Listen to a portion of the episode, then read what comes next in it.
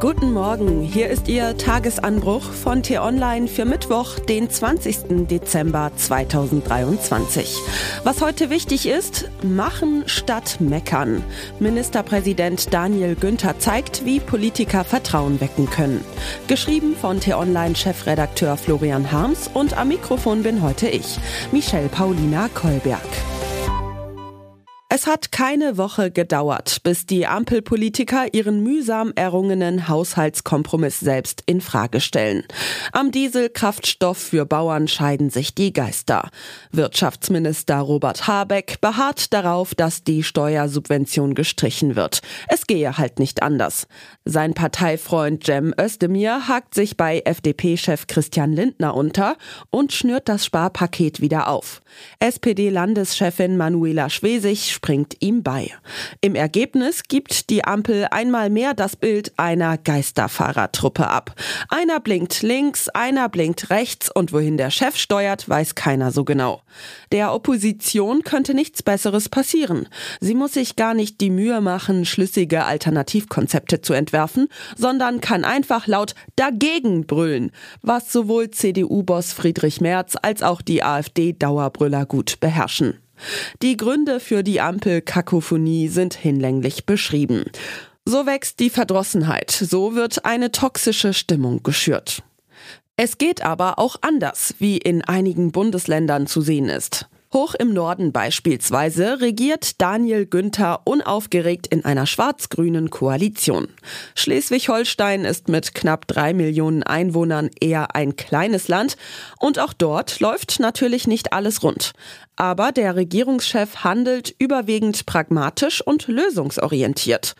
Er hat es nicht nötig, mit populistischen Kämpfchen von eigenen Unzulänglichkeiten abzulenken wie Bayerns Ministerpräsident. Er leistet sich keine Skandale wie die in Putins Bestechungssystem verstrickte Landesmutter von Mecklenburg-Vorpommern. Er ist kein Teflon-Politiker wie der Regierungschef von NRW, bei dem man sich fragen kann, ob er abends noch weiß, was er morgens gesagt hat. Und mit seinen 50 Lenzen ist er auch noch flotter unterwegs als der baden-württembergische Senior. So prägt Günther einen Stil, der auf die politische Landschaft abfärbt. Der Umgang sei vertrauensvoll, man gönne einander den Erfolg und jeder könne glänzen, beschreibt der CDU-Landespolitiker Lukas Kilian das Erfolgsgeheimnis der Koalition.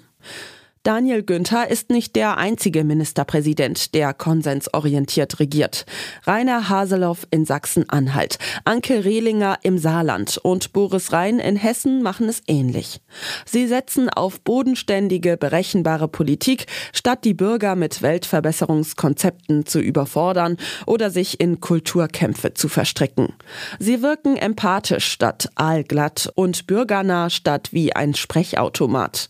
In diesem Politikstil liegt ein wesentlicher Unterschied zum Auftreten von Habeck und Baerbock, Merz und Söder, Lindner und Scholz.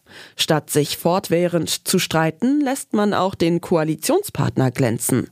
Statt sein Fähnchen nach dem Wind der Wahlumfragen zu drehen, verteidigt man politische Prinzipien gegen Widerstände.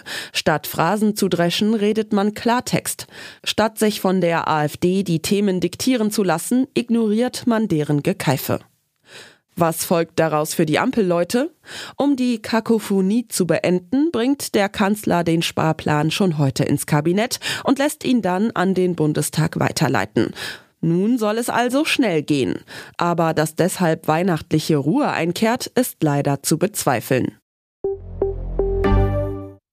Was heute wichtig ist.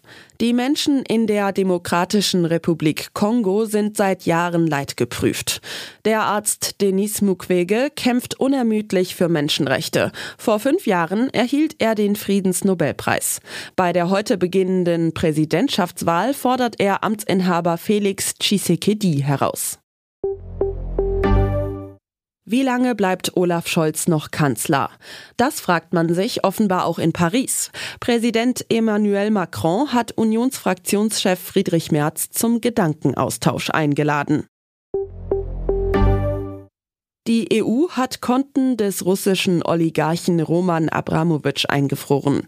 Gegen die Sanktionen hat Abramowitsch vor dem Europäischen Gerichtshof geklagt. Heute sprechen die Richter ihr Urteil. Und was ich Ihnen heute insbesondere empfehle, bei uns nachzulesen, es gibt noch gute Nachrichten. Das teure Jahr 2023 nähert sich dem Ende. Und 2024 dürfte besser werden, sagt der Präsident der Deutschen Bundesbank Joachim Nagel. Wo Deutschlands oberster Währungshüter nun dringenden politischen Handlungsbedarf sieht, erklärt er im Interview mit unserem Wirtschaftschef Florian Schmidt. Den Link dazu finden Sie in den Show Notes und alle anderen Nachrichten gibt es auf t-online.de oder in unserer App. Das war der T-Online Tagesanbruch, produziert vom Podcast Radio Detektor FM. Uns gibt's auch morgen wieder und am Wochenende blicken wir im Podcast Diskussionsstoff in einer tiefgründigen Analyse auf ein aktuelles Thema. Vielen Dank fürs Zuhören und Tschüss. Ich wünsche Ihnen einen schönen Tag. Ihr Florian Harms.